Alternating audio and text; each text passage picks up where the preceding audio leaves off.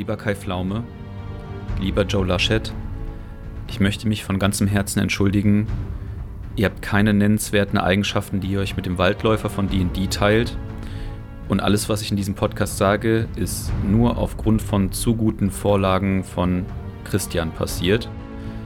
Wir hoffen trotzdem, dass ihr bald Gäste in unserem Podcast werdet und äh, euch mit uns über neue D&D-Klassen und Unterklassen unterhaltet. In diesem Sinne, Road to D&D, Folge 19, der Waldläufer. Let's go!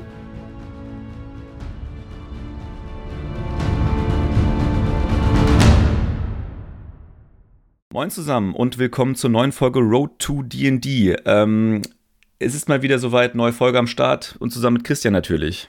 Hi, eine meiner Lieblingsklassen heute, yay. Geil, geil, geil.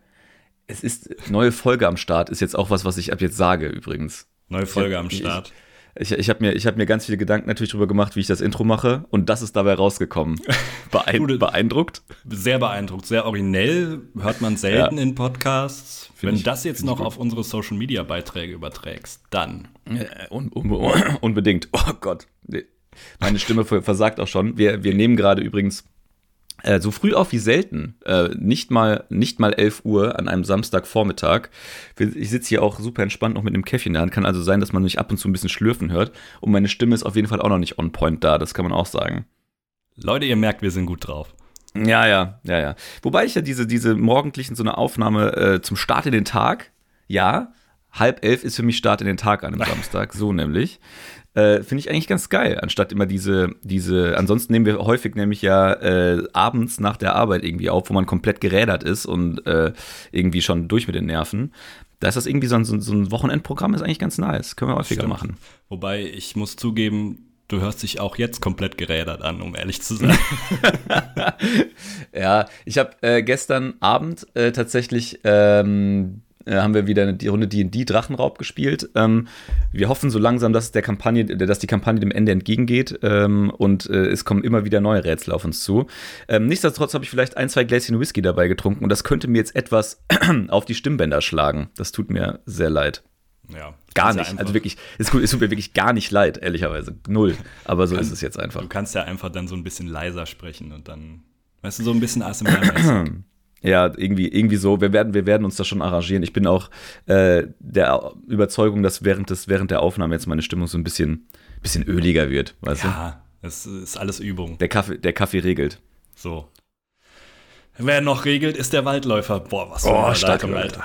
Was eine Überleitung. Das wird, ähm, ohne Witz, wenn man sich jetzt noch mal so die ersten, die ersten äh, Folgen dieses, äh, dieses Podcasts anguckt, äh, anhört, wir sind ja richtig krasse Moderatoren gew geworden, ne? Diese Überleitungen sind einfach immer on fucking point. So, da, da macht uns kein, kein Pflaume mehr was vor. So. Ähm, ich warte eigentlich das, auch nur auf den Anruf von irgendwie Vox eben. oder Sat1 oder so. Der hängt doch jetzt auch die ganze Zeit mit den Knossis und keine Ahnung was Twitch-Streamern dieser Welt rum und äh, will jetzt in jungen, hippen Formaten auftauchen. Deswegen, ah. hey Kai, wenn du Bock hast, mal in einem, äh, einem D&D-Podcast aufzutauchen, welcome. Du, das, ich, also wir sind ja jetzt so ein bisschen weg von Armin Laschet, weil wir haben gemerkt, er hat einfach keinen Bock auf uns. Ich nee, weiß der nicht, hat warum. sich nicht mehr gemeldet. Er hat sich nicht mehr gemeldet. Deswegen, entweder, wir sollten jetzt halt wirklich entweder auf diese, sag ich mal, diese Boomer-Gruppe, wo die Leute mit jungen Leuten abhängen wollen, A. Kai Pflaume, oder wir gehen halt direkt auf die Influencer. Und da habe ich einen Vorschlag, warum gehen wir nicht auf Joe Laschet, den Sohn von Armin Laschet? Was? Ja, der ist nämlich ein harter Influencer. Gut, klar, der, eher der so Sohn modemäßig. von Armin Laschet ist Influencer. Und ja, Joe du das Lasch nicht? Joe Laschet. Nee. Ja, das, das ist kein Scherz, ja. Äh, Und Joe Laschet ist auch kein Künstlername. Ich glaube nicht, nein. Es gab, äh, okay. äh, gab doch hier diesen Skandal, äh, das heißt Skandal, also äh, wo er irgendwie mit der Marke, mit der er zusammenarbeitet, dafür gesorgt hat, dass NRW irgendwie äh, Masken geliefert bekommt. Das ist so eine Hemdenmarke oder so, keine Ahnung. Mhm. Das ist jetzt gefährliches Halbwissen, was ich hier verbreite. Ob das stimmt, weiß ich nicht. Äh, also Joe Laschet ist so ein bisschen, der Joe Laschet ist so ein bisschen der Finn Kliman für NRW. Hm? Ja, er sieht so, sieht so ein bisschen aus wie der, wie der deutsche Ryan Gosling in schlecht. Deutsche ja. Ryan Gosling auf Wish bestellt, oder was? Genau, ja. Okay. Also, ähm, vielleicht ja einfach, wenn Kai Pflaume keine Zeit hat, Joe Laschet. Joe Laschet. Joe Laschet ist schon ein cooler Name auch. Also das, das, das feiere ich gerade ein bisschen. Joe Laschet, weil, weiß, heißt der auch in sozialen Medien so? Ich bin bei dem, ich sollte beruflich gesehen bei dem Influencer-Game natürlich ein bisschen on point sein. Ja, aber Joe Laschet ist mir da noch nicht untergekommen. er heißt tatsächlich, glaube ich, auch bei Instagram so, ja. Ich, ja, wenn man ähm, halt Joe Laschet heißt, dann, dann muss man das auch als seinen YouTuber, Instagram oder was auch immer Namen nehmen, oder? Also das ist auch so eine halbe Verpflichtung, auch direkt Influencer zu sein. Eigentlich schon. Hat übrigens kratzt gerade an der 100.000 Follower-Marke. Oh shit, Joe, ey. mit uns kriegst du die restlichen 6.000. Komm ran. Richtig, richtig, richtig. Okay, das wird, das wird geil. Ähm, vielleicht auch, wir, wir, ich meine, wir, wir verstehen uns ja auch als Portal sozusagen. Deswegen auch, wenn Kai Pflaume und Joe Laschet zu sagen, finde ich das so in so einer Collab-Folge, finde ich das auch vollkommen fein. Ja, wobei man muss, man weiß dann nicht, wie viele Egos dann aufeinandertreffen, so, ne? Also wenn dann irgendwie ja. Kai mehr Airtime hat als Joe, dann wird es vielleicht schwierig, so, ne? Das ist richtig. Aber wo wir gerade bei abgehafteten Losern sind, äh, der Waldläufer. Ähm, der hat nämlich äh, wunderbare Klassenmerkmale, zum Beispiel einen 1W10 als Trefferwürfel. Mhm. Ähm, ich bin mir nicht sicher, ob du dir jetzt die komplette Influencer-Gemeinde zum Feind gemacht hast. Aber hey, ich fand, die, ich, ich fand die Vorlage aber so stark, dass ich die einfach nutzen musste. es ist für mich in Ordnung, ist für mich in Ordnung. Okay. Genau, 1W10 und daran merkt ihr schon, ihr seid so ein bisschen wieder auf der Kämpferschiene. Das heißt, ihr könnt sowohl äh, ein bisschen was einstecken als auch ein bisschen was austeilen, denn ihr könnt äh, einfache Waffen und Kriegswaffen benutzen und ihr könnt leichte Rüstungen und mittelschwere Rüstungen tragen und sogar Schilde, wenn ihr Bock drauf habt. Das heißt, ey, ihr könnt als Waldläufer sowohl irgendwie mit Pfeil und Bogen umgehen, aber wenn es nötig sein muss, auch an vorderster Front stehen, wenn jetzt irgendwie der Kämpfer, der Barbar oder sonst wer, der den Tank machen soll, versagt. Äh, dahingehend schon eine relativ vielseitige Klasse, meiner Meinung nach. Ja, aber auch schon der erste Punkt, wo diese, wo das Konzept dieser Klasse meines Erachtens so ein bisschen Verwunderung hervorruft, würde ich behaupten. Weil, also sagen wir mal so, der Waldläufer, ne? Es gibt jetzt ja so, wir, wir haben ja schon irgendwie mal in einer der vorigen Folgen beschrieben, dass gerade die Klassen und die Subklassen im Spielerhandbuch irgendwie schon sehr klischeegetreu ausgelegt sind, sagen wir mal. Und ähm, so ein bisschen auf das einzahlen sollen, was man auch so im ersten Moment im, im Kopf hat für einen Eindruck von den jeweiligen Klassen. Und was gibt es für Arten von Waldläufer? Da gibt es halt diesen typischen Aragorn, irgendwie mhm.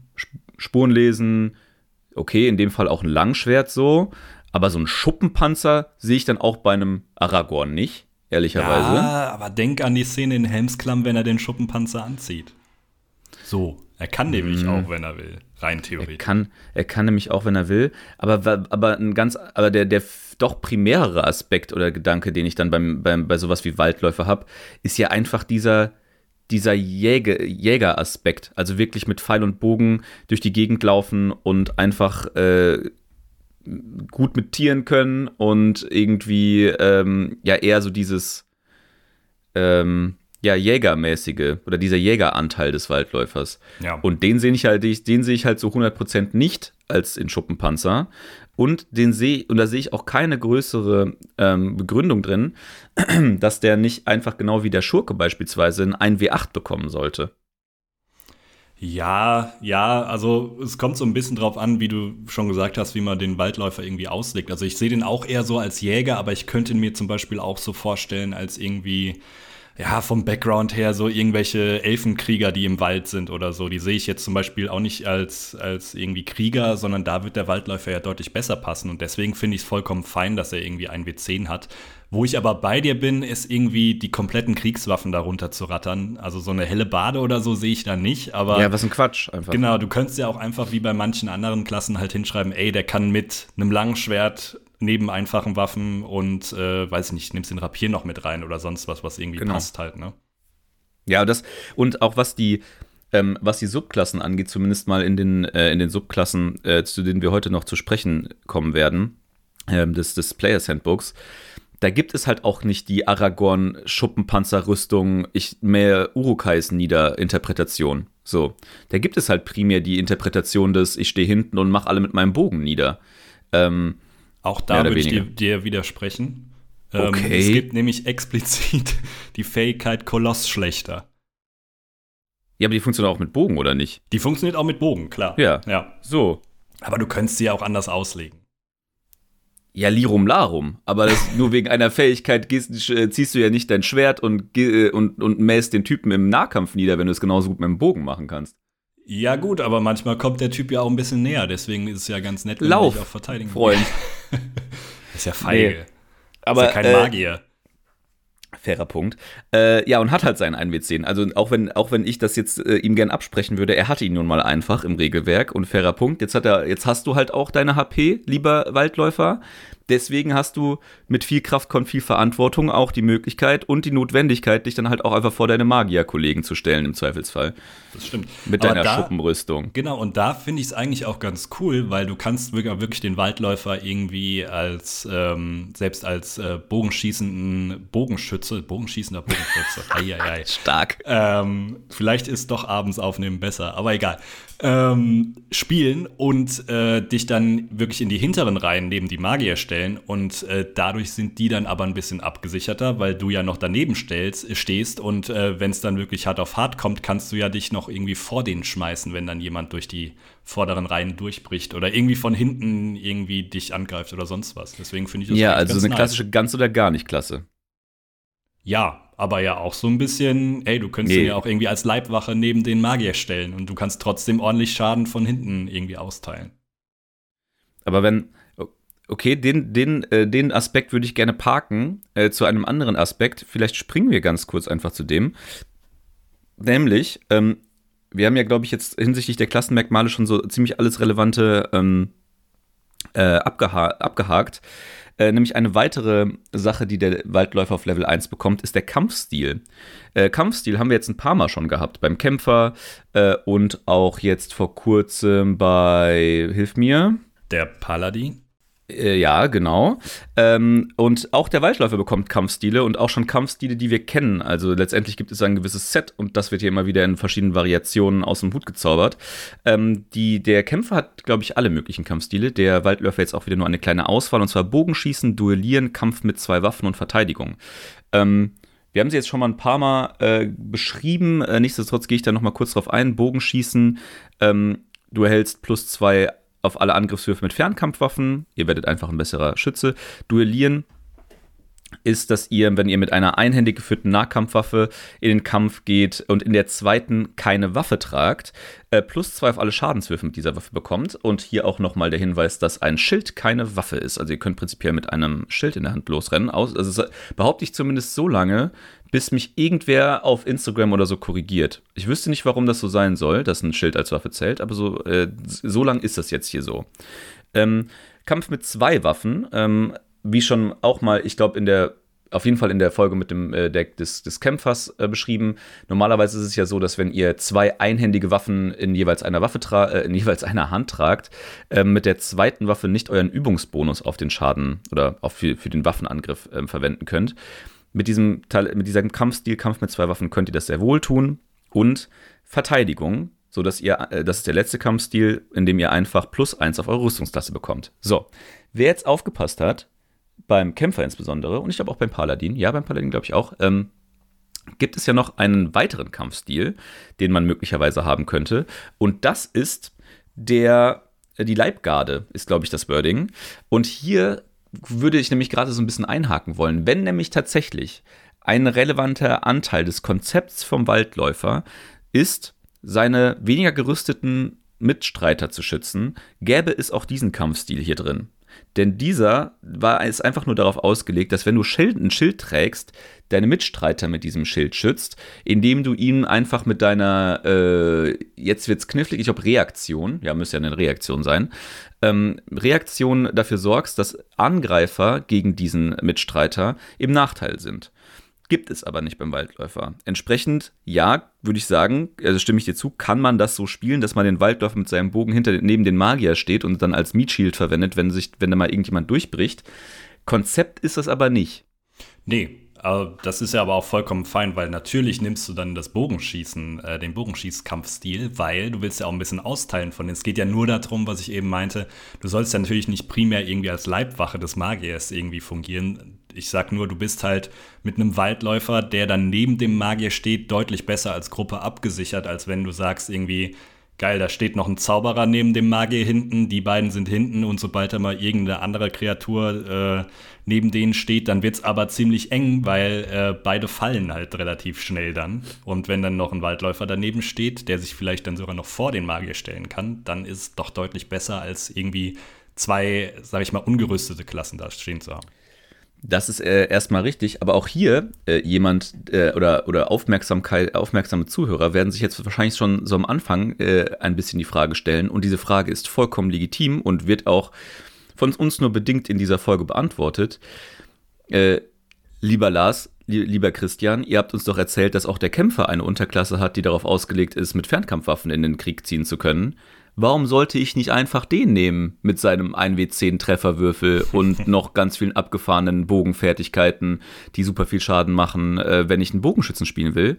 Und das, lieber geneigter Zuhörer, ist eine relevante Frage, die die Klasse der Wald des Waldläufers nicht beantwortet, weil das ist auf jeden Fall eine gute Idee von dir.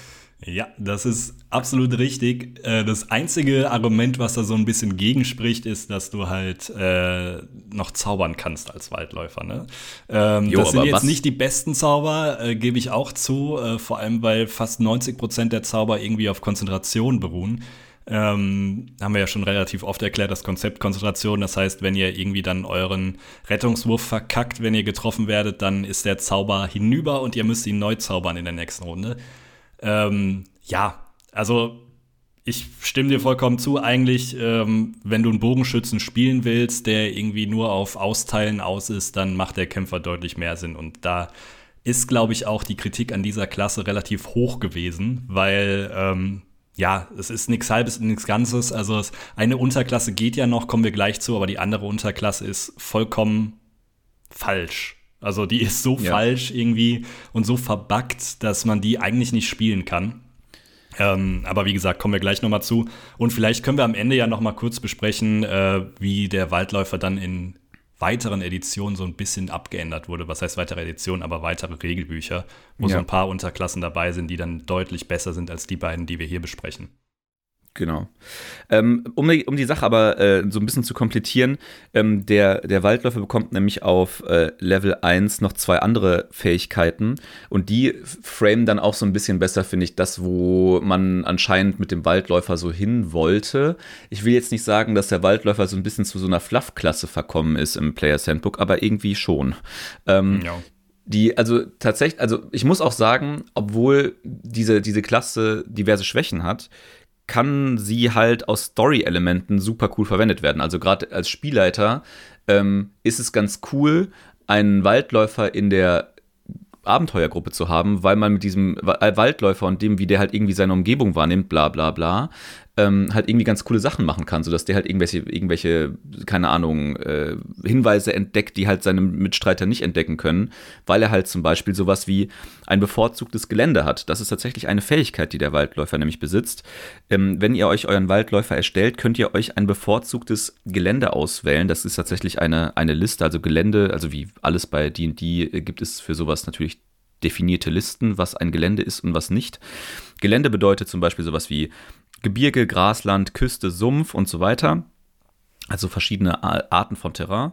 Und ihr könnt euch aus dieser Liste quasi ein bevorzugtes raussuchen und habt dann, äh, wenn ihr euch in, diesem, in dieser Art Gelände bewegt, ähm, gewisse Vorteile. Hier auch schon direkt der Hinweis, ähm, gerade wenn ihr nicht wisst, was ihr für ein Abenteuer mit eurem ähm, Waldläufer oder mit eurem Charakter spielen werdet, sprecht diese Fähigkeiten mit dem Spielleiter ab ja, liebe Spielleiter, es mag manchmal ein bisschen nervig sein, irgendwie, was weiß ich, irgendwelche auch die kleinsten Hinweise zu geben für das Abenteuer, was man mit der Gruppe geplant hat. Es ist aber derbe frustrierend, wenn man jetzt hier beispielsweise als Waldläufer hingegangen ist und man hat irgendwie Gebirge als sein bevorzugtes Gelände gewählt und auf einmal ist man irgendwie nur ähm, an der Küste der Schwertküste unterwegs und äh, kann mit diesem Aspekt des bevorzugten Geländes während des kompletten Abenteuers absolut nichts anfangen. Deswegen da irgendwie auch den, mit den Spielern zusammen irgendwie den Charakter zu entwickeln, sodass er auf diesen, diese Umgebung matcht, ähm, kann, nur, kann nur sinnvoll sein. Ja. Ja, auch da, also da sind so ein paar Sachen, die dann in, ähm, in späteren Editionen, ich sage immer Editionen, in späteren Sachen besser gemacht wurden. Was heißt in späteren Sachen? Also äh, vielleicht zum Verständnis, ähm, bei der Klasse hier äh, wurde nach einer Zeit äh, bei äh, Unearthed Arcana, das ist übrigens äh, das sind Regelbücher, die nicht offiziell veröffentlicht wurden, sondern eher so ein bisschen, ja, kein Playtest wirklich, aber rausgebracht wurden, um zu schauen, okay, funktioniert das irgendwie und wird das in spätere Bücher reingepackt oder nicht. Ähm, ist quasi so ein Open, so ein Open Playtest. Also das, wenn, wenn genau. quasi Wizards of the Coast gesagt hat, okay, wir haben hier ein Konzept, was anscheinend, was anscheinend funktionieren könnte, veröffentlichen sie auf ihrer Webseite für Unearthed Arcana diese ja, sage ich mal, temporären Regelwerke, ähm, die dann von den Spielern getestet werden können. Dann gibt es Feedback-Sheets darauf, äh, wo dann Spieler sagen können, was sie gut oder schlecht finden. Und tatsächlich, aber es finden sich am Schluss schon sehr, sehr viele Sachen aus Unearthed Arcana dann in neuen äh, Regelwerken wieder, meistens. Ja, das genau. Und äh, unter anderem auch vom Revised Ranger, also wirklich dem überarbeiteten Waldläufer. Und da ist es so, also die Klasse hat es, glaube ich, nicht komplett irgendwie dann in spätere Editionen geschafft, aber ähm, bei Xanatas Guide to Everything ist zumindest ein paar Sachen davon, haben es rüber geschafft. Ähm, unter anderem gab es damals bei diesem bevorzugten Gelände die Möglichkeit, ähm, dass schwieriges Gelände halt auch im Kampf irgendwie nicht die äh, Geschwindigkeit äh, verringert von einem Waldläufer. Und das macht meiner Meinung nach deutlich mehr Sinn als jetzt irgendwie beim Reisetempo, weil, sind wir ehrlich, in 90 Prozent der Fälle, wie fast alles spielen, wird Reisetempo nicht immer die Riesenrolle spielen. Klar, das kann schon mal Sinn machen in gewissen Situationen, aber ja, es ist halt nicht kriegsentscheidend. Dann macht es äh, im Hinblick auf irgendwie Kämpfe schon deutlich mehr Sinn, ne? Äh, auf jeden Fall. Also ich habe, wobei ich jetzt auch sagen muss, ich habe die ersten Abenteuer gespielt, ähm, wo die Gruppe sehr, sehr große ähm, Entfernungen zurücklegen muss und da geht es dann halt schon darum, und ich habe jetzt auch eins, oder ich bin dabei, ein Abenteuer vorzubereiten, wo es auch darum gehen wird, sehr viel, sehr weite Strecken ähm, äh, zu reisen während des Abenteuers. Mhm. Und da sind dann auch die Regel- oder die Abenteuerbücher so gestrickt, dass sowas ähm, insofern, ein, also wenn ein, ein, ein Waldläufer dabei zu haben, insofern ähm, einen sehr großen, großen Vorteil haben könnte, weil die Regel- oder die Abenteuerbücher schon davon ausgehen, dass du halt auf zufällige Begegnungen mit Monstern und Gegnern triffst die du natürlich dann minimieren kannst, wenn du schneller reist. Und Gut, äh, das ist schon, ja. das ist schon ein signifikanter Vorteil. Und wir reden hier halt schon davon, dass dann halt die Gruppen oder die, die Gruppe von Punkt A nach Punkt B teilweise Wochen unterwegs ist. Ja, also so sollte es ja auch eigentlich gespielt werden. Ich würde aber trotzdem behaupten, dass sehr viele Gruppen es eben nicht so machen, weil aus äh, Gründen der Langweile oder was auch immer, weil je nachdem, wie man es macht, es ist auch immer nicht so leicht, die Gruppe damit nicht zu langweilen. Ne? Also ähm, man muss es ja trotzdem, also nach dem Motto, hey, ihr braucht drei Wochen, jo, ihr seid jetzt da. Also das ist natürlich dann bisschen schwierig irgendwie zu roleplayen und äh, da auch irgendwie diese, dieses schwierige Gelände mit reinzubringen. Ähm, deswegen so Zufallsbegegnungen cool, aber man muss es halt irgendwie, man muss das richtige Mittel dafür finden, um es irgendwie auch rüberzubringen, diese Länge der Reise dann, ne? Ja, und Zufallsbegegnungen sind ja auch immer so eine Sache. Ne? Also äh, die, ähm, die Abenteuerbücher äh, geben einem da als Spielleiter häufig Listen, in denen dann so Sachen stehen wie für alle 30 Minuten, die die Gruppe unterwegs ist. Also bei so langen Reisen ist das jetzt nicht 30 Minuten, sondern halt irgendwie einmal am Tag oder so. Aber äh, für jeden Tag, den die Gruppe unterwegs ist, äh, Würfel auf diese Liste und dann hat man irgendwie eine Liste mit 20 Zeilen und je nachdem, was man auf einem W20 dann würfelt, ist es dann halt irgendwie, ihr trefft eine andere Reisegruppe. Ihr trifft, äh, trefft eine eine kleine Gruppe von Abenteurern, die sich euch für die nächsten zwei Tage anschließen. Ihr trefft ähm, irgendwie auf ein Rudel Wölfe, das euch über den Weg läuft. So, dann kann man jetzt, könnte man das einfach, jetzt einfach irgendwie äh, Rules as written als Spielleiter machen und dann sagen, hey, ihr trefft jetzt eine Abenteurergruppe, hey, hier schließen sich die Leute mit euch an und so weiter und so fort. Was ja für die Spieler vollkommen random ist. Das bringt ja. ja. überhaupt keine Tiefe in das Abenteuer und dauernd passieren nur irgendwelche komischen, nervigen Dinge, die einem davon, einen davon abhalten, das eigentliche Abenteuer weiter zu verfolgen. Ähm, da muss man dann auch, also ich, ich bin der Auffassung, entweder man streicht es größtenteils diese Regel dann als Spielleiter und sagt, okay, gut, ihr habt jetzt irgendwie zwei Zufallsbegegnungen, einen Kampf und einmal trefft ihr interessante Personen ähm, auf dem Weg. Oder man muss sich tatsächlich explizit Gedanken machen, was mit dieser Abenteuergruppe auf dieser Reise passiert. Und das wirklich als signifikanten Teil des Abenteuers ansehen und dafür sich auch was ausdenken. Ähm, und weil dieses, ich finde diese Listengeschichte und diese merkwürdigen Zufallsbegegnungen immer so ein bisschen sehr random. Ja, ja, es muss halt dazu passen, wie du schon sagst, dann äh, beim Treffen auf die andere Abenteuergruppe, das muss halt irgendwie fließend mit übergehen, beziehungsweise dann auch irgendwie nicht irgendwie für den Spieler so sein, dass, okay, wir haben die jetzt getroffen und ich weiß, es ist eine Zufallsbegegnung, sondern genau. dann eher so machen, hey, ja, keine Ahnung, einer von dieser Abenteuergruppe versucht, euch nachts im Schlaf jegliches Gold zu stehlen oder äh, ein anderer der neuen Abenteuergruppe schließt sich euch vielleicht sogar fürs komplette Abenteuer an oder so. So ja, Sachen bleiben dann im Gedächtnis. Genau. Aber, also oder, oder, ja. oder halt sich, oder tatsächlich halt schon Charaktere vorzuziehen aus dem Punkt oder äh, von dem Ort, wo die Reisegruppe hin möchte. Dass halt ja. irgendwie ähm, einer der Charaktere, die da eigentlich vor Ort auf die Abenteuergruppe warten soll, sich schon irgendwie vor auf dem Weg treffen. Also, also gibt es ja eine Menge, Menge Sachen. Ähm, long story short, wir sind auch so ein bisschen abgedriftet vom eigentlichen Thema. Ähm, dieses, dieses, diese Eigenschaft bevorzugtes Gelände vom, ähm, vom Waldläufer, um die es hier quasi die ganze Zeit geht, hat, in, hat äh, Rules as written, also im Players Handbook, so wie die Regeln da stehen, echt wenig Effekt auf äh, so den, den äh, Abenteueralltag und eigentlich nur wirklich großen Effekt, wenn es um größere Reisen geht. Also man kann das ja mal kurz, äh, kurz skizzieren. Also es sind insgesamt sechs Eigenschaften oder sechs Faktoren, die euch dann leichter fallen, wenn ihr in eurem bevorzugten Gelände unterwegs seid. Äh, du hast es ja gerade schon angesprochen, das Reisetempo wird verringert. Ähm, man kann sich auch nicht verirren. Also wenn ihr quasi irgendwie, eine, ähm, irgendwie einen konkreten Plan habt oder ein konkretes Ziel habt innerhalb, in, in, innerhalb der Wildnis oder innerhalb dieses Terrains, des bevorzugten Geländes des Waldläufers, kann sich die Gruppe auch nicht verirren. Äh, bei, eurem, bei eurer Reise. Ähm, ihr, auch wenn ihr als Waldläufer dann irgendwie die Gruppe navigiert und eu durch euer bevorzugtes Gelände leitet, seid ihr immer aufmerksam, was irgendwie Überfälle oder potenzielle Gegner in eurer Umgebung angeht. Ähm, die, ähm, also ihr könntet auch zum Beispiel euch entscheiden, heimlich zu reisen, ähm, falls ihr euch irgendwie einer Stadt annähern möchtet, ohne dass man euch sieht oder keine Ahnung was. Normalerweise würde das mit einem Geschwindigkeitsverlust einhergehen. Das ist in diesem Fall auch nicht der Fall, zumindest wenn ihr als Waldläufer alleine reist. In der Gruppe geht das dann entsprechend nicht. Auch wenn es darum geht, in der Wildnis Vorräte zu sammeln, würdet ihr doppelt so viele Vorräte finden wie sonst. Und last but not least, ähm, wenn ihr in eurem bevorzugten Terrain dann Spuren lest, um irgendwie ähm, Aufschluss oder Informationen über potenzielle Gegner oder Wesen in eurer Umgebung zu bekommen, ähm, bekommt ihr eine ganze Menge mehr Informationen, insbesondere um wie viele ähm, dieser Wesen, die ihr da, deren Spuren ihr untersucht, es, äh, es geht. Normalerweise würdet ihr nur äh, Spuren erkennen und dann vielleicht Rückschlüsse auf den Typ oder auf die, das Volk ähm, nehmen können, die, was ihr da halt gefunden habt. Ja. Ja, und wie du schon sagst, alles so, ja, nichts halbes, nichts Ganzes so, ne? Also, ähm, ja, also ist, ist, das ist schon, also da auch nochmal irgendwie, also diese, dieser Vorwurf dieser Fluff-Klasse, ja, ich will das jetzt nicht immer wieder rausholen. Also Fluff-Klasse ist ja auch kein Vorwurf. Also Fluff ist ja einfach ein signifikanter Teil äh, von D&D, also das Storytelling und wie man halt irgendwie eine coole Geschichte gemeinsam erzählt. Und ja, klar kann dann irgendwie der Waldläufer mit seinem bevorzugten Gelände da auch irgendwie eine Ebene mit reinbringen, aber es hat halt wirklich derbe wenig Effekt auf den Abenteueralltag. Ja, genau.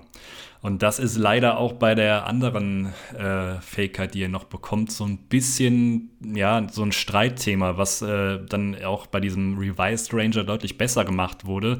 Da fast schon ein bisschen overpowered gemacht wurde, aber hier ist es so, ja, nice to have, aber nutzt man jetzt auch nicht wirklich immer. Und zwar ist das der Erzfeind. Ähm, das heißt im Endeffekt, ihr sucht euch ähm, eine Art Erzfeind aus. Das ist eine Liste, die ihr hier runterrattern könnt. Da sind Sachen dabei wie Pflanzen, Riesen, Drachen, Konstrukte und so weiter. Ihr könntet auch zum Beispiel zwei Völker, äh, Völker, ihr könntet, ihr könntet auch zum Beispiel zwei Völker äh, der Humanoiden nehmen als Erzfeinde. Also ja, zum Beispiel Menschen oder Gnolle, Orks und so weiter die ihr dann auswählt, aber ihr müsst euch auf jeden Fall für eins davon entscheiden. Also ihr könnt nicht sagen, hey, mein Erzfeind sind Humanoide. Ähm, genau.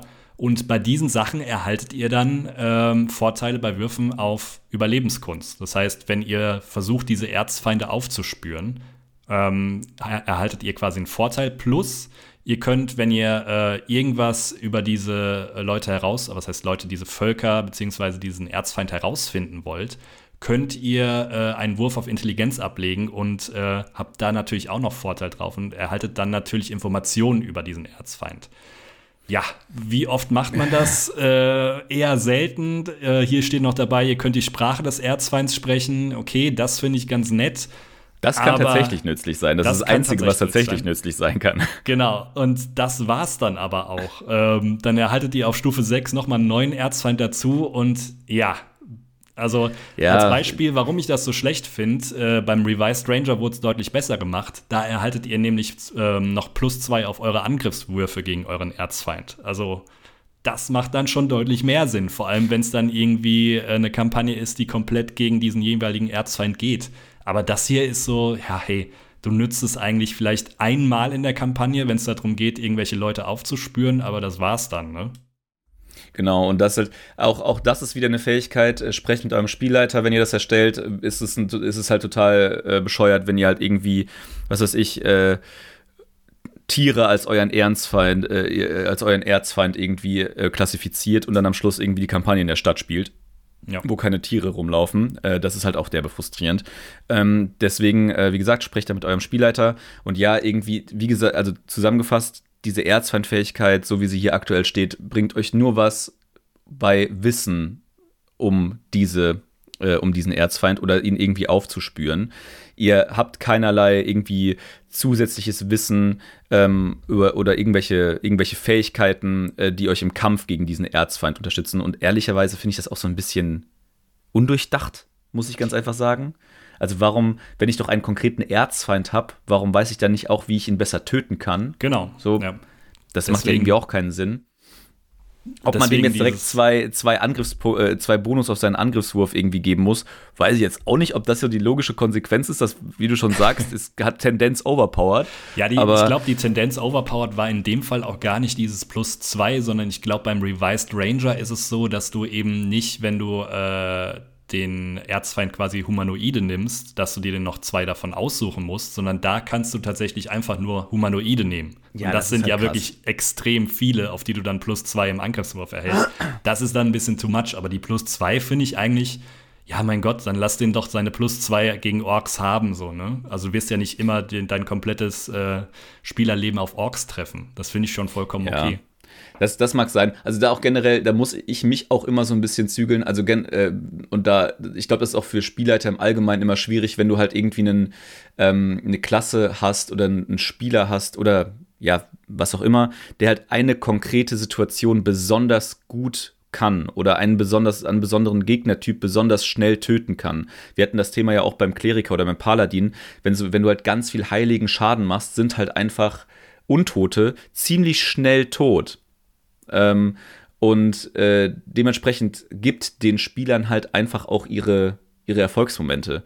Lasst dann halt einfach den Paladin mal gegen eine Horde Untote kämpfen und Spaß haben, sie alle mit heiligem Schaden niederzumähen. So, das ist dann halt einfach für Spieler derbe geil. Und ähm, wenn du halt irgendwie, was weiß ich, den Waldläufer mit Erzfeind Ork hast, dann, dann, dann, dann schick ihm halt auch mal eine eine Horde Orks entgegen, dann wird der einen Heiden Spaß mit seinem Erzfeind äh, mit seinem Erzfeind-Feature haben und sie alle wegmähen und die werden schon, du wirst schon als Spielleiter irgendwie wieder an den Punkt kommen, wo du ihn dann auch wieder mit anderen Arten von, von äh, Völkern challengen kannst. Das ist nicht das Problem.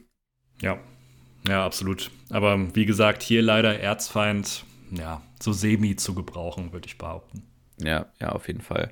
Ähm, ja, da halt, keine Ahnung, wenn, wenn man halt irgendwie Goblin als Erz, jetzt beispielsweise Goblinoide als Erzfeinde irgendwie ähm, ausgewählt hat und das ganze Abenteuer geht über Goblins so, ja. dann mag das vielleicht irgendwie cool sein und vielleicht, wenn, wenn da ein Waldläufer sehr aufmerksam ist und die Gruppe da auch irgendwie gewillt ist, jedes Mal dem Waldläufer zuzuhören, wenn er halt irgendwelche Spuren liest, ähm, dann, dann mag das einen coolen Effekt haben, aber im Allgemeinen ja. Das ist halt genauso ja. wie dieses bevorzugte Gelände cooler Fluff, aber im Abenteueralltag wirklich wahnsinnig unnütz. Ja, ich habe so ein bisschen irgendwie das Gefühl, du musst irgendwie als Spielleiter, wenn du einen Waldläufer dabei hast, so zumindest wie der Waldläufer hier steht, musst du eigentlich das Abenteuer so ein bisschen auf den Waldläufer genau. irgendwie zuschneiden, damit er irgendwo glänzen kann, in dem Fall. Weil ansonsten ist es halt einfach nur, ja, der Kämpfer, der ein bisschen Zauber wirken kann nebenbei und sonst eigentlich nichts wirklich zu der Gruppe beitragen kann. Ne? Hat sich schon mal jemand äh, darüber Gedanken gemacht, äh, dass das Naming Waldläufer nicht unbedingt passend ist, wenn man auch als bevorzugtes Terrain sowas wie Wüste nehmen kann? Bestimmt nicht. Ich weiß so, es nicht. Denkt mal darüber nach, Freunde. Ähm, und damit sind wir auch durch mit den Level 1 Fähigkeiten. Also ihr habt den Erzfeind und das bevorzugte Gelände und auch den Kampfstil haben wir schon besprochen, wobei ich äh, hier gerade sehe, dass ähm, der Kampfstil ähm, eigentlich eine Level 2 Fähigkeit ist, aber sie nicht als solche ausgewiesen ist in der Fähigkeit im, im Regelbuch ähm, Grüße an Ulysses-Spiele. Oder wahrscheinlich dann in dem Fall ist es ja nicht mal ein Übersetzungsissue, sondern eigentlich wahrscheinlich ähm, bei, von Wizards of the Coast auch schon falsch gemacht. Äh, ja, wie gesagt, den Kampfstil kriegt ihr jetzt auf Level 2, genauso wie die Fähigkeit, Zauber zu wirken. Du hast es ja eben schon kurz angesprochen. Ähm, die, der Waldläufer ist eine zauberwirkende Klasse, wobei man sich das jetzt wirklich, also der Waldläufer ist wirklich eine Zauberklasse, die wirklich nicht als solche durchgeht, muss man ehrlicherweise sagen. die, die Zauber, die der Waldläufer zur Verfügung hat, ähm, geben halt diesem äh, Waldläufer-Image noch ein bisschen mehr Futter, sagen wir so. Ähm, du kennst dich da mit beispielhaften Zau Zaubern, die der Waldläufer kann, auch besser aus als ich, ehrlicherweise. Ich habe nie einen Waldläufer gespielt und Nute, glaube ich, schon einige Male. Ähm, nichtsdestotrotz, auch was die verfügbaren Zauberplätze angeht und die verfügbaren vorbereiteten Zauber und so weiter, äh, diese Zauber sind wirklich nur Add-on. Ja, also mal abgesehen vielleicht von äh, Zeichen des Jägers, heißt es, glaube ich, auf Deutsch, das sollte gesetzt sein als euer Zauber, den ihr auswählt. Der Rest ist äh, ja nice to have, kann man benutzen. Ähm, was man vielleicht noch so ein bisschen erwähnen sollte, ist, dass der Waldläufer durch seine Zauber ja auch relativ gut heilen kann. Also wenn ihr keinen Healer in eurer Gruppe habt, dann könnte der Waldläufer so ein bisschen da zumindest einspringen. Ähm, zumindest weil er irgendwie leichte Wunden heilen oder äh, gute Bären äh, benutzen kann, um die Gruppe wieder so ein bisschen aufzupäppeln. Nice to have, aber klar, es ersetzt jetzt nicht irgendwie den Kleriker, der euch heilen könnte oder so. Deswegen auch da, es sind Zauber, die ja wie du schon gesagt hast, so ein nices Add-on sind, aber jetzt nicht irgendwie kriegsentscheidend sind, wenn es dann hart auf hart kommt. Deswegen da immer so ein bisschen vorsichtig sein. Vielleicht, ähm, wir haben es eben nicht erwähnt, ähm, die wichtigsten Attribute, denn ähm, Weisheit ist das Attribut, mit dem ihr eure Zauber wirkt. Deswegen, das sollte je nachdem dann euer zweitstärkstes Attribut sein. Erstes kommt ein bisschen darauf an, ob ihr lieber mit einem Bogen oder mit einer Nahkampfwaffe angreift, dann halt entweder Stärke oder Geschicklichkeit, aber Weisheit ist für die Zauber auch sehr wichtig. Ähm, ja, beziehungsweise halt, ich muss schon, ich muss schon, äh, um das nochmal zu highlighten, ihr werdet niemals einen einen ähm, Waldläufer spielen können, selbst wenn ihr eure komplette Spielart äh, darauf ausrichtet, dass ihr quasi ohne Waffen und nur mit euren Zaubern beispielsweise kämpfen könntet oder irgendwie die, äh, die Support-Zauber eures Waldläufers so stark sind, dass ihr eine relevante, ein relevanter eine äh, oder eine relevante Support-Zauberklasse seid. Dafür sind die Zauber einfach nicht ausgelegt. Wie du gerade schon gesagt hast, Mal des Jägers oder sowas ist halt letztendlich dafür da, dass ihr besser angreifen könnt mit euren Waffen und nicht, weil Mal des Jägers irgendwie so wahnsinnig viel Schaden an sich macht oder sowas. Nee, es ist ähm, ein W6 Schaden. Also ähm, wenn ihr angreift. nee.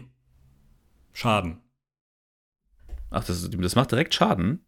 Ja, nicht direkt. Also du musst schon treffen. Ja, ja, eben. Also ja. Es, es, es, verstärkt nur den Angriff. Aber ja, ich weiß gar nicht, ob der Waldläufer überhaupt einen einzigen Zauber Nein, hat, der direkt Schaden, Schaden. Also ja. du, du, greifst quasi an und äh, wenn du triffst, kriegst du genau. einen sechs zusätzlichen Schaden. Deswegen, es verstärkt den Schaden, nicht den Angriff. Ja, genau. Aber ich meine jetzt einfach, die, äh, der, der Waldläufer an sich hat keine Fähigkeiten oder keine Zauber, die per se, ohne dass man irgendwie noch mit Waffen angreift, noch Schaden machen. Ach so. Äh, ja. Sondern sie verstärken quasi nur den Waffenangriff im Allgemeinen äh, des, äh, des Waldläufers. Das meinte ich damit. Das stimmt, ähm, zumindest also auf den ersten Leveln. Ich weiß nicht, wie es auf höheren Leveln ist. Da wird bestimmt irgendwas sein, wo ihr äh, ja, irgendwie so Dornenmäßig oder so, was irgendwie. Äh, Irgendwas Dornenmäßiges. Ja, gefühlt ist alles mit Dornen oder so. Keine Ahnung. Also es gibt bestimmt irgendwelche Schadenszauber oder so, die ihr äh, dann noch äh, benutzen könnt, aber die sind alle nicht wirklich mega mächtig. Was man dazu sagen muss, so ein paar Zauber sind dabei, die wirklich so ein bisschen, ja, Field Control-mäßig sind. Also sprich, ihr könnt irgendwelche Gegner festhalten, eben mit diesen Dornenranken oder sonst was. Ähm, die sind auch ganz nett, aber ja, es ist nichts, wo ihr jetzt irgendwie groß äh, die Leute wirklich über Runden irgendwo halten könnt oder so.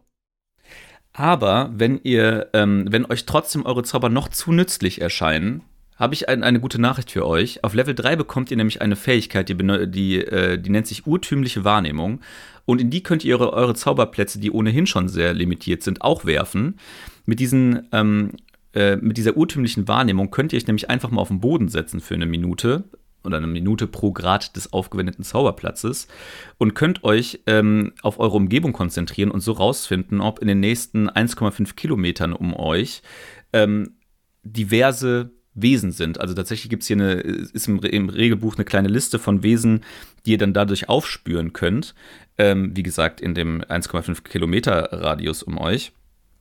Ähm, und wie gesagt, das kostet euch einen Zauberplatz. Übrigens, in eurem bevorzugten Gelände sind es 9 Kilometer. und ihr, äh, und so wie sich, äh, so wie die, äh, die Regeln geschrieben sind, könnt ihr auch nur feststellen, ob da diese Kreaturen zu finden sind, nicht wo.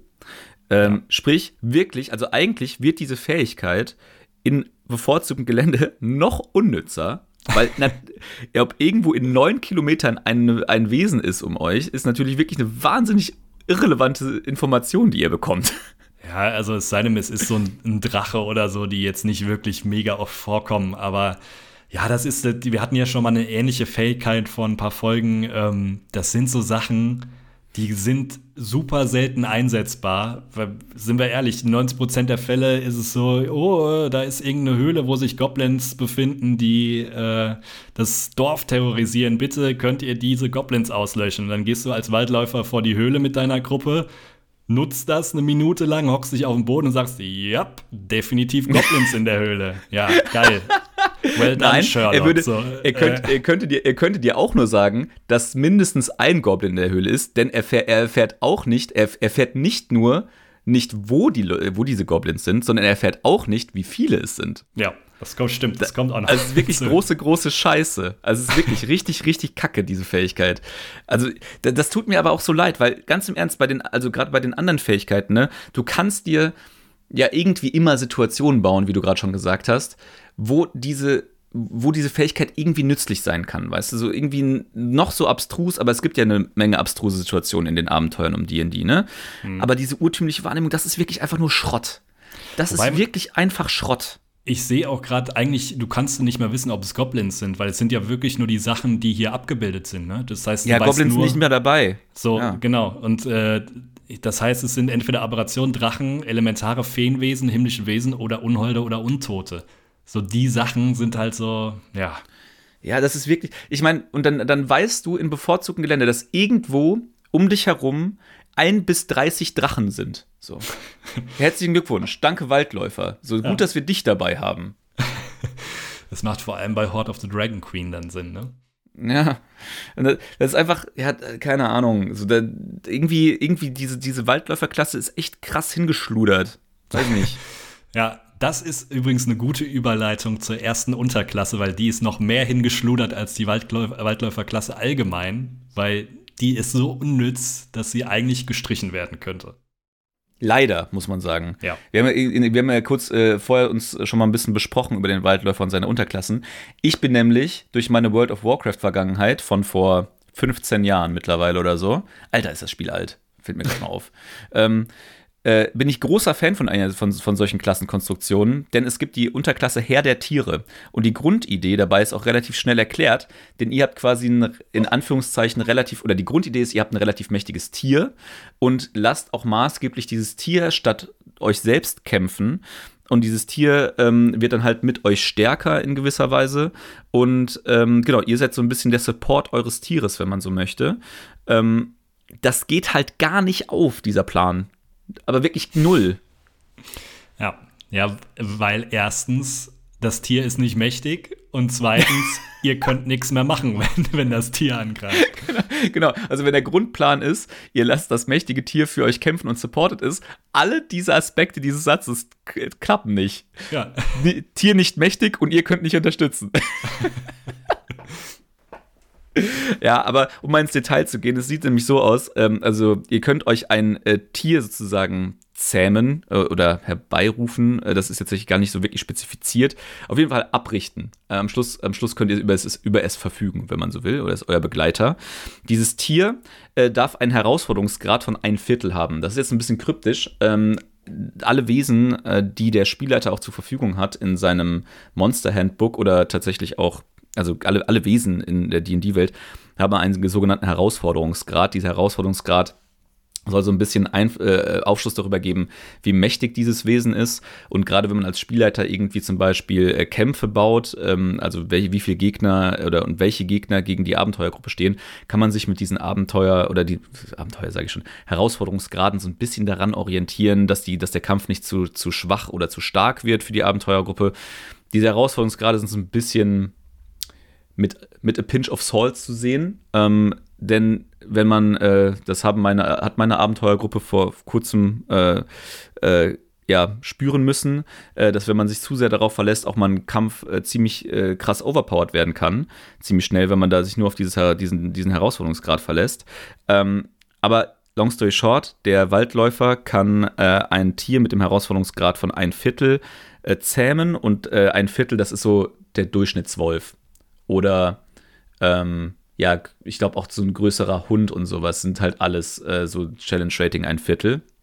Also wirklich nichts Besonderes, muss man einfach sagen. Ähm, dazu muss man vielleicht auch sagen, dass Tiere äh, innerhalb des D&D-Universums alle eine einheitliche Rüstungsklasse haben, denn nämlich natürliche Rüstung und die ist 11. Klar, irgendwie bei einem Bär wird es dann irgendwie mehr. Also der Bär hat ein Challenge-Rating von äh, eine Rüstungsklasse von 13, weil er halt einfach ein fetteres Tier ist und irgendwie mehr aushalten kann. Ähm, aber äh, ja, im Allgemeinen sind die Rüstungsklassen von Tieren in DD nicht besonders hoch. Und ein solches äh, könnt ihr euch dann zähmen. Um dieses Tier dann aber für euch ein bisschen effektiver zu machen, ähm, verbessert sich das Tier natürlich dadurch, dass ihr mit ihm zusammen trainiert, äh, irgendwie auf Reisen geht, Abenteuer erlebt, bla bla bla. Äh, und das wird äh, regeltechnisch dann so ausgestaltet, dass ihr euren Übungsbonus, den ihr habt, ähm, das ist ja auf den ersten Leveln, äh, ein, ist es bei allen Klassen gleichermaßen ein Wert von zwei auf die Rüstungsklasse des Tieres addieren könnt. Ähm, sprich, dann wird es wahrscheinlich irgendwo eine Rüstungsklasse von 13 haben. Ähm, und auch das, auch das Trefferpunkte-Maximum äh, skaliert so ein bisschen mit euch mit. Zum äh, Start wird es wahrscheinlich einfach die Trefferpunkte haben, die im Players Handbook auch zu finden sind. Also hinten habt ihr so eine kleine Liste von möglichen Tieren, die ihr euch da auswählen könnt. Und da stehen dann auch entsprechende Trefferpunkte mit drin. Ähm, um das aber mit euch ein bisschen mitskalieren zu lassen, ähm, ist es so, dass äh, das Trefferpunkte-Maximum eures Tieres immer angeglichen wird an das Vierfache eurer Waldläuferstufe. Was von den beiden höher ist. Also entweder das Trefferpunkte-Maximum im Regelwerk oder das Vierfache eures, eurer äh, Waldläuferstufe. So, und hier kommen wir nämlich schon mal zu dem ersten Problem. Denn, wenn man sich jetzt mal vor Augen führt, äh, auf Level 5 beispielsweise, was, wo man halt echt schon mit knackigen Monstern auch zu tun hat, haben wir dann hier einen Wolf stehen, der 20 HP hat oder 20 Trefferpunkte hat. Das ist echt verdammt wenig. Und die Rüstungsklasse, ich meine, auf Level 5 hat dann auch, äh, ist dann der Übungsbonus des Waldläufers auch um 1 gestiegen. Sprich, wir haben dann auch mit dem, bei dem Wolf eine Rüstungsklasse von 14, die ebenfalls sehr wenig ist. Und was halt nicht mit skaliert, und da ist, finde ich, auch ein grundlegender Fehler hierbei, ist der Schaden. Sprich, der, der Schaden, den dieser Wolf macht, ist halt immer noch der des Herausforderungsgrad ein Viertel Wolfs. Also irgendwo, keine Ahnung, äh, ich habe den Wolfs-Deadblock jetzt gerade nicht vor Augen. Aber es wird wahrscheinlich nicht mehr als irgendwie um die acht Schaden im Maximum sein. Was halt irgendwie für so eine äh, Level 5, für so einen Level 5 Gegner echt lächerlich ist. Und ja. Damit wird halt dieser Wolf eigentlich nur zu einem besseren Haustier. Ähm, und äh, eigentlich vielleicht dafür gut dafür, irgendwie Leute von oder andere Wesen von A nach B zu locken oder abzulenken oder im Kampf zu unterstützen, aber auf keinen Fall, um eine signifikante Rolle äh, beim Schadensoutput der Gruppe zu haben. Ja, und das ist eigentlich auch so das große Problem hier. Also, ähm, also es skaliert ja schon mit. Du kriegst halt nur einfach deinen Übungsbonus immer auf Angriffs- und Schadenswürfe draufgerechnet. Das heißt, es skaliert einfach ja, okay. nur viel zu schlecht mit. Das ist, glaube ich, das Hauptproblem. Weil, sind wir mal ehrlich, selbst auf Level 5 ist das Tier schon so underpowered, dass es einfach gefühlt mit einem Schlag weg ist. Das bringt halt super wenig. Wäre ja alles ganz okay, wenn du sagen könntest, hey, ich nutze das jetzt irgendwie, um den Gegner abzulenken und ja, mein Gott, wenn es stirbt, dann hole ich mir halt ein neues Tier oder so. Das kann der Waldläufer nämlich dann. Du bist so herzlos. ja, gut, man muss pragmatisch sein. Ähm, Ihr könntet dann nämlich, wenn das Tier stirbt, könnt ihr euch irgendwie ein neues suchen und acht Stunden darauf verwenden. Aber sind wir mal ehrlich, acht Stunden muss man auch erstmal haben äh, im DD-Abenteuer, äh, um ein neues Tier an euch zu binden. Aber jetzt kommt das große Problem, was eigentlich noch schlimmer ist, finde ich, als äh, den äh, Herausforderungsgrad von ein Viertel für das Tier, nämlich das Tier handelt nicht eigenständig. Das heißt, ihr müsst das Tier befehligen und ihr könnt das nicht in der Bonusaktion machen, sondern ihr müsst dafür eine Aktion aufwenden. Also, das heißt, für mich steht hier, ähm, wenn ihr dem Tier irgendwas befehlt, dann müsst ihr sagen, hey, mach eine Angriffs-, eine Spurten-, Rückzugs-, Ausweich- oder Hilfsaktion. Zack, eure Aktion ist weg. Das heißt, ihr könnt nur noch eine Bonusaktion in eurer Runde verwenden. Und ihr müsst das in jeder Runde neu machen. Das heißt, ihr könnt im Endeffekt selbst nicht mehr wirklich angreifen. Und da ist es dann wirklich so, hey, wofür brauche ich denn das Tier, wenn ich selbst auch nichts mehr machen kann? Ja, also weil selbst wenn ihr diese Unterklasse wählt, ihr seid halt in jedem Stadium, also auf jedem Level, mächtiger als euer Tier. So. Ja. Also das, das Tier wird niemals so skalieren, also außer ihr habt euren äh, Waldläufer wirklich komplett verskillt.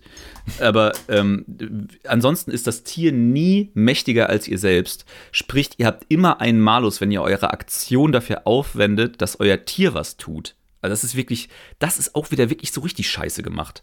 Also das ja, ist also es, es ist, ist ja vollkommen okay, wenn das Tier nicht so mächtig ist wie man selbst, aber wenn das irgendwie zusammenspielen würde, so nach dem Motto, wie du eben schon gesagt hast, dass du sagst, hey, ich nutze jetzt irgendwie meine Bonusaktion, um das Tier zu befehligen und äh, das Tier, weiß ich nicht, benutzt die Hilfsaktion, ich habe dafür dann Vorteil auf meinen Angriff oder so. Fair enough, aber mhm. so ist es halt komplett sinnlos. Es gibt ja tatsächlich den, den äh, Zauber Fine Familiar, auf Deutsch heißt der Vertrauten finden, ne? Genau. Ähm, den äh, diverse Zauberklassen zur Verfügung haben und da läuft das äh, so ein bisschen äh, so, ehrlicherweise. Also, dass das, diese, dieser, dieser Feinfamilie, also dieses Wesen, was diese Zauberklassen da herbeirufen können, äh, das hat halt meist, das hat meistens gar keinen, ähm, äh, gar keine Möglichkeiten, großen Schaden zu machen. Also es ist wirklich sehr, sehr underpowered, aber das kann man halt auch easy peasy mit einer, mit einer Bonusaktion auch durch die Gegend schicken. Ähm, und da hat das dann so ein bisschen so seine, seine Rolle und ist tatsächlich auch in gewisser Weise, kann es sehr mächtig eingesetzt werden. Aber dieser Begleiter hier ist einfach wirklich absolute Scheiße. Also das, das ist halt wirklich nicht gut durchdacht worden. Mhm. Und das, das tut mir im Herzen weh, wie man vielleicht auch merkt, dass das halt einfach von einer, von einer guten Grundidee, diese, eine, eine, wie gesagt, so ein, so ein sehr mächtiges Tier einfach mit sich rum äh, einfach so eine miese Umsetzung geworden ist. Das ist wirklich extrem schade. Ähm, man könnte jetzt mit ganz viel gutem Willen hingehen, als äh, Spieler und Spielleiter vor allen Dingen, und sagen, okay, äh, also ich, ich kann ja mal kurz zitieren aus dem Regelbuch, ähm, du kannst deine Aktion aufwenden, um ihm mit Worten zu befehlen, die Angriffsspurten, Rückzugs-, Ausweich- oder Hilfsaktionen auszuführen. So, jetzt hast du ja schon gerade gesagt, wenn man es jetzt genau nimmt, heißt es halt, eine Aktion auszuführen. Eine Aktion ist etwas, was in einer Kampfrunde halt passiert. Man könnte jetzt mit sehr viel gutem Willen halt sagen, okay, wenn ich jetzt meinem Wolf befehlige, töte dieses Wesen da hinten, macht der Wolf das so lange, bis dieses Wesen halt eben, Wesen halt eben tot ist. Sprich, ich müsste quasi einmal meine Aktion aufwenden, um diesen Befehl, meinem, meinem Tier diesen Befehl zu geben. Und dann macht er das halt und in den nächsten Runden habe ich halt wieder meine Aktion zur Verfügung, kann halt selbst Sachen machen, solange und mein Wolf greift halt parallel an. Ähm, das würde die ganze Sache vielleicht so ein bisschen auflockern, ob es dadurch wirklich nützlich wird, kann man auch diskutieren, bin ich auch immer, immer noch nicht von überzeugt, aber es würde zumindest ein bisschen besser äh, oder würde zumindest ein bisschen besser funktionieren. Und mhm. was mich eigentlich noch besonders bei der ganzen Sache ärgert, ist, warum man überhaupt diesen komplizierten Weg gegangen ist, weil ich meine, wie ist der Befehl, den ich meinem Wolf, ich nehme jetzt übrigens immer einen Wolf als Beispiel, ihr könnt auch jedes andere Tier da irgendwie ersetzen, wie soll dieser Befehl aussehen, dass ich ähm, dass ich dafür meine komplette Aktion brauche. Weil wir haben euch ja schon mal in der Action Economy Folge so ein bisschen erklärt, äh, was ihr alles in einer Runde machen könnt, in einer Kampfrunde machen könnt. Eine Aktion ist halt beispielsweise euer kompletter Angriff oder ähnliches. Aber ihr habt halt noch als freie Aktion immer die Möglichkeit, mit euren ähm, also euren Mitstreitern irgendwie einen Satz zuzurufen, also zu reden. Also keine Konversation zu führen, sondern wirklich einfach einen Satz zu sprechen. Und das macht ihr doch mit bei dem Befehl auch. Also ihr sagt doch einen verbalen Befehl eurem Tier. Und warum sollte das nicht vielleicht sogar die freie Aktion sein? So, das macht ja, das macht ja. doch keinen Sinn alles. Ja, und das könnte man eigentlich auch durchgehen lassen als Spielleiter, weil, sind wir mal ehrlich, wie wir eben ja schon gesagt haben, das Challenge-Rating ist halt nicht besonders hoch von dem Ding und das geht halt gerade auf höheren Leveln einfach schnell down. So, ey, warum ja, keine Ahnung. Also du sagen wir so, wie wir eben auch schon mal gesagt haben, du musst hier als Spielleiter sehr viel Arbeit da reinstecken, das irgendwie umzuschreiben und äh, dem Spieler irgendwie zugänglich zu machen, das äh, Herr der Tiere da sein, weil sonst funktioniert es einfach nicht. Also ich kann mir das vorstellen, dass es irgendwie auf den ersten drei Leveln noch gut funktioniert, aber spätestens ab Level 5 ist diese Kombination, eigentlich kannst du es nicht spielen. Also würde ich ja, jetzt also mal behaupten, weil du skalierst, du hast ja Sachen, die du irgendwie auch jetzt auf höheren Leveln, du kriegst eigentlich nur Sachen, die du, ähm, die deinem Tiergefährten zugutekommen und nicht dir selbst. Das heißt, du bleibst irgendwie gefühlt auf einem Waldläufer Level 3 hängen, jetzt mal abgesehen vom Schaden, klar, der skaliert noch mit.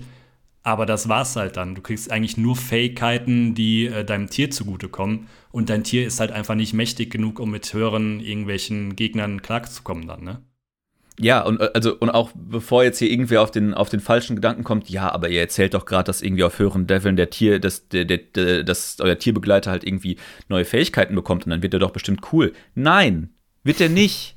Nee. So, um, um mal beispielsweise ähm, in der Liste den, den, die letzte Fähigkeit euch äh, mitzuteilen, die, dieses, die man als Herr der Tiere in, diesem, in dieser Waldläufer-Unterklasse bekommt, also auf Stufe 15. Wir reden hier von 15. Wir reden hier von weltenveränderten Fähigkeiten, die die die Klassen zu diesem Punkt haben, ist die Fähigkeit Zauberteilen, die die Eigenschaft hat, dass ihr, dass wenn ihr als Waldläufer einen Zauber wirkt, der euch selbst zum Ziel hat, also ein Buff sozusagen, der euch selbst stärkt, der auch euren, euer Tiergefährte betrifft, wenn der sich innerhalb von neun Meter um euch befindet.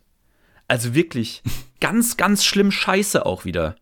Ja, im Gegensatz dazu dann so ein Feuerball Level 10 oder so, ne? Ja, genau. Also, Deswegen, ja, also eigentlich, das ist, glaube ich, so die erste Unterklasse, wo wir wirklich sagen müssen, spielt's nicht.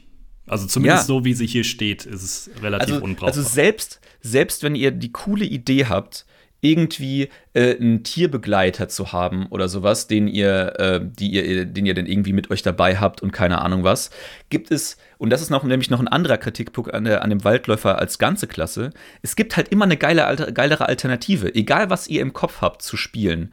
Äh, wenn es der naturverbundene Dude ist, der mit seinen Tieren irgendwie super gut kann, spielt einen Druiden. Wenn ihr einen super sneaky äh, Bogenschützen spielen wollt, spielt einen Schurken. Wenn ihr irgendwie den äh, gut gerüsteten Kämpfer äh, mit Langschwert oder Bogen spielen wollt, spielt einen Kämpfer. Aber für, also für, der Waldläufer bedient eine Nische, die es nicht gibt. Und ja. leider auch, um mal weiterzumachen, die minimal bessere Subklasse der äh, Subklasse des Waldläufers. Der Jäger tut der ganzen Sache jetzt auch nicht so den Mega-Abbruch, ehrlicherweise. Ja, wobei man da sagen muss, da sind die Sachen ja deutlich besser. Also ähm, da möchte ich jetzt mal eine Lanze für den Waldläufer brechen, weil das ist tatsächlich die Unterklasse, die ich in einem unserer Abenteuer spiele. Ähm, das ist schon okay. Also es ist ja, aber du spielst die Unterklasse auch mit dem Revised äh, Das ist richtig, ne? ja. Das ist richtig. Aber selbst das hier, ich finde das eigentlich okay. Also ähm, ihr haltet auf, das ist übrigens der Jäger, von dem wir hier gerade reden, ähm, oder der Hunter auf Englisch. Ähm, ihr erhaltet auf Level 3 nämlich des Jägers Beute.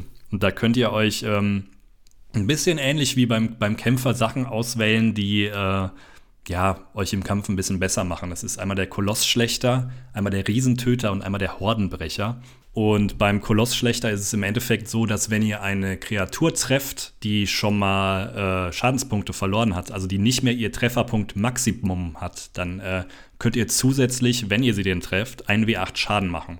Das heißt, jedes Mal, wenn irgendjemand, ja, also angenommen, ihr kämpft gegen einen Ork und irgendjemand hat den schon vorher getroffen, dann macht ihr 1w8 zusätzlichen Schaden. Das finde ich schon ganz nett. Ähm, ist auf jeden Fall meiner Meinung nach das zweitbeste hier. Äh, Riesentöter kann man meiner Meinung nach so ein bisschen ignorieren, weil im Endeffekt ist es einfach nur, wenn euch äh, jemand verfehlt ähm, innerhalb von 1,50 Meter, ähm, also eine Kreatur greift euch an und die verfehlt euch und die hat die Größenkategorie groß oder größer, dann könnt ihr eure Reaktion dazu verwenden, äh, die nochmal anzugreifen. Ja, ist, ja, ist halt nett. auch extrem situativ, ne? Genau, macht in gewissen Abenteuern vielleicht Sinn, aber ja, also ich finde es das schlechteste von den drei. Das Beste ist meiner Meinung nach Hordenbrecher, weil ähm, da ist es im Endeffekt so, dass ihr einen dritten Angriff dazu bekommt. Sehr, sehr oft. Also, äh, was heißt dritter Angriff? Ihr erhaltet übrigens äh, auf Level 5 beim Waldläufer, ähnlich wie beim Kämpfer, erhaltet ihr einen zusätzlichen Angriff. Das heißt, ihr könntet theoretisch zweimal angreifen und beim Hordenbrecher ist es nämlich so, wenn ihr eine Kreatur angreift ähm, und da befindet sich noch eine andere Kreatur 1,50 Meter daneben, dann könnt ihr ganz simpel nochmal angreifen. Also ähm, ihr müsst dazu die gleiche Waffe benutzen. Okay, werdet ihr wahrscheinlich sowieso machen, deswegen ist das eigentlich vollkommen egal und ihr könnt es ignorieren. Ähm, aber das kann schon relativ mächtig sein. Also angenommen, ihr habt zwei Orks vor euch stehen und ihr könnt, seid auf Level 5, dann könntet ihr rein theoretisch den ersten angreifen, dann den zweiten angreifen mit Hordenbrecher und dann nochmal euren zusätzlichen Angriff äh, nutzen, den ihr auf Level 5 erhaltet und äh, ja, den ersten oder den zweiten nochmal angreifen. Also es ist schon relativ nice to have, muss man sagen. Ja, unbedingt. Also die, vor allen Dingen, ihr kriegt halt, also jetzt mal von dem Level 5 Bonus abgesehen, dass ihr da sowieso den zweiten Angriff dazu bekommt, bekommt ihr halt eigentlich schon einen zweiten Angriff auf Level 3. Also ihr könnt halt diesen zweiten Angriff nicht auf die, zweimal auf die gleiche Kreatur setzen. Das ist so ein bisschen der, der Malus bei der ganzen Sache. Aber das macht es meines, Erachten, meines Erachtens auch fair, äh, weil ihr müsst halt zwei Kreaturen finden, die nebeneinander stehen. Das, das macht natürlich auch Sinn, wenn ihr irgendwie keinen Fernkampf äh, Jäger seid, sondern ihr spielt irgendwie mit Nahkampfwaffen und ihr steht halt neben beiden sozusagen, also die stehen im Nahkampf und stehen um euch beide rum und ihr könnt halt dementsprechend beide mit Nahkampf in Nahkampfreichweite angreifen, dann ähm, habt ihr schon einen vollkommen hundertprozentigen zweiten Angriff äh, auf Level 3 und das ist natürlich schon eine Ansage. Ja, ja, definitiv.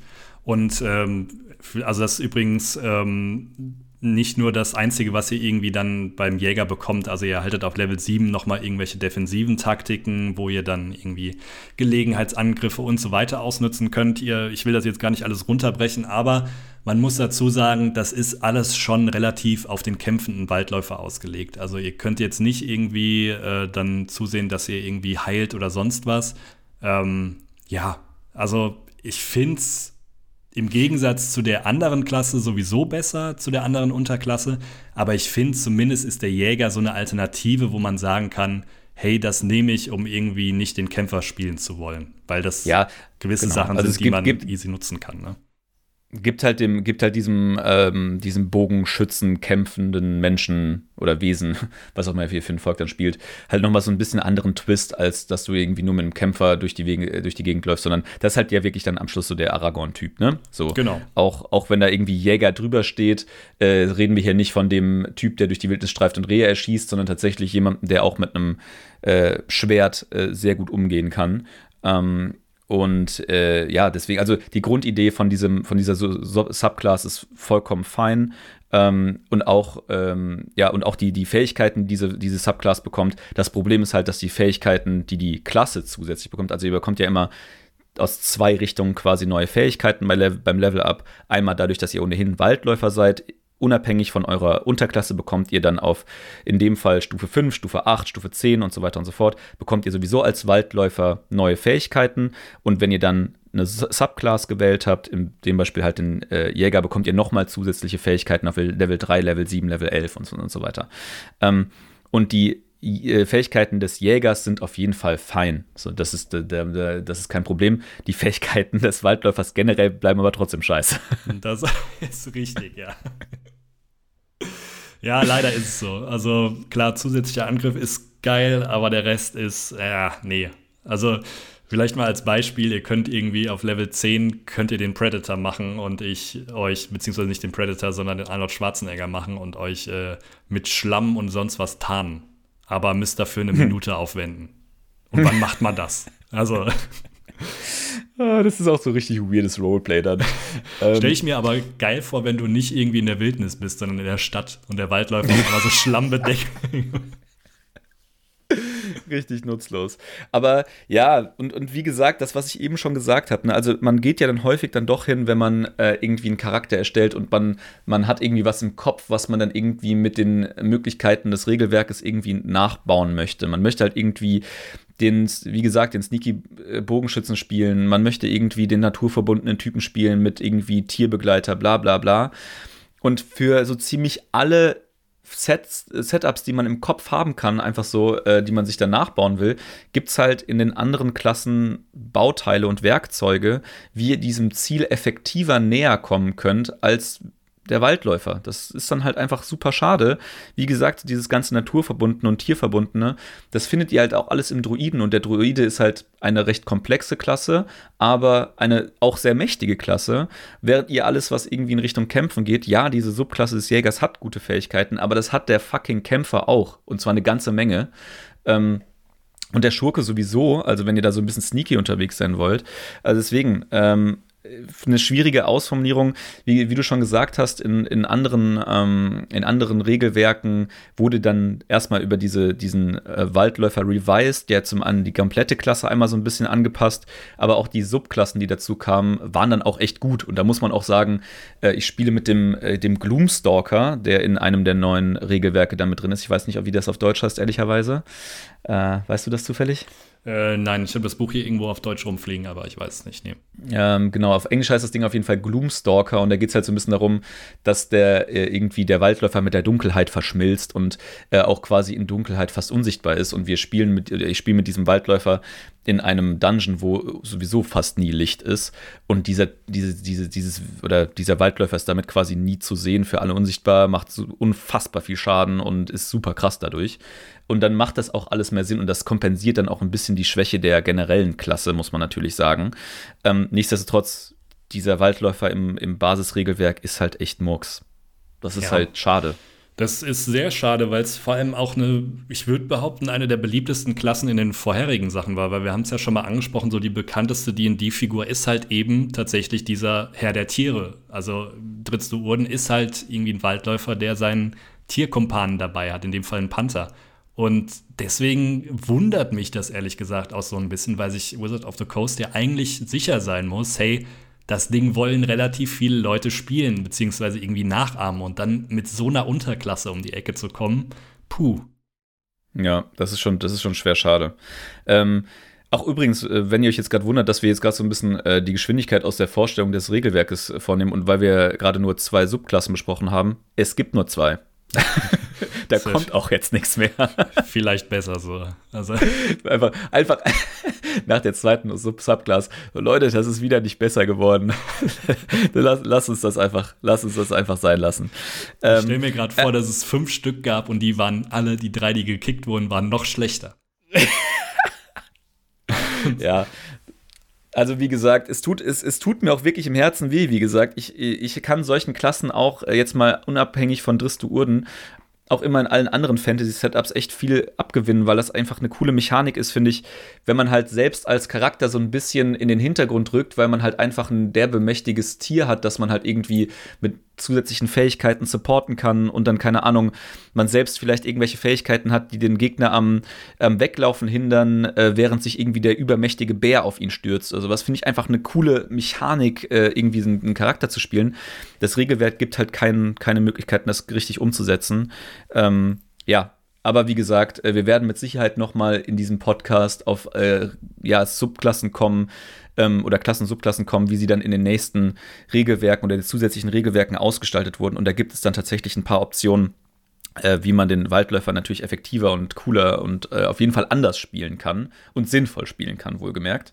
Ja. Ähm, aber da reden wir dann an einer anderen Stelle drüber. Genau, ja. Und nächste Woche dann äh, Klassenende. Die letzte Klasse aus dem normalen Players Handbook, ne? Es war ein langer Marathon, aber ja. es, auch dieser nähert sich dem Ende und der Zauberer ist auch echt nochmal eine richtig coole Klasse, muss man sagen. Das ähm, stimmt. Kann, kann auf der einen Seite extrem mächtig, auf der anderen Seite echt mit einem riesengroßen Spaßfaktor, also vielleicht dem größten des Regelwerks, ehrlicherweise. Ähm, ich kann da auch, äh, ich glaube, da habe ich schon mal so Halbwerbung für gemacht. Ansonsten kann ich das gerne nochmal machen. Ich bin nämlich noch Teil in einem anderen Podcast, einem äh, Podcast, wo wir tatsächlich ein Abenteuer spielen. Echsen und Keller heißt der. Ähm, und da spiele ich einen solchen Zauberer. Und äh, gerade dieser Spaßfaktor wird direkt in der ersten Folge äh, zu einem auch signifikant wichtigen Faktor. äh, und ich weiß gar nicht genau, wann die Folge ausgestrahlt wird. Ich glaube jetzt irgendwie in den nächsten, in den nächsten, in den nächsten ein, zwei Monaten müsste es aber schon der Fall sein. Ähm, und äh, ja, hört da gerne mal rein. Ähm, die, die, das Abenteuer ist sowieso wahnsinnig cool auch. Und äh, ja, die Klasse ist auf jeden Fall ein ziemlicher Bringer. Ja, das stimmt. Und danach müssen wir uns mal Gedanken machen, was dann kommt. Unbedingt. Es wird, es wird auf jeden Fall großartig werden. Das ist es gar keine Frage. Ja, ich habe auch tolle Ideen. Leider involvieren alle Joe Laschet, aber ich überlege mir mal was, falls er absagt. Ja, das ist schon der signifikante Punkt der nächsten 20 Folgen. Wenn das nicht funktioniert, sind wir echt am Arsch. Ja, ja, aber ich bin mir sicher, er sagt zu. Wir haben gerade so Werbung für ihn gemacht. Genau. Äh, in diesem Sinne, äh, dann bis zur nächsten Woche. Ja, bis nächste Woche. Ciao. Ciao.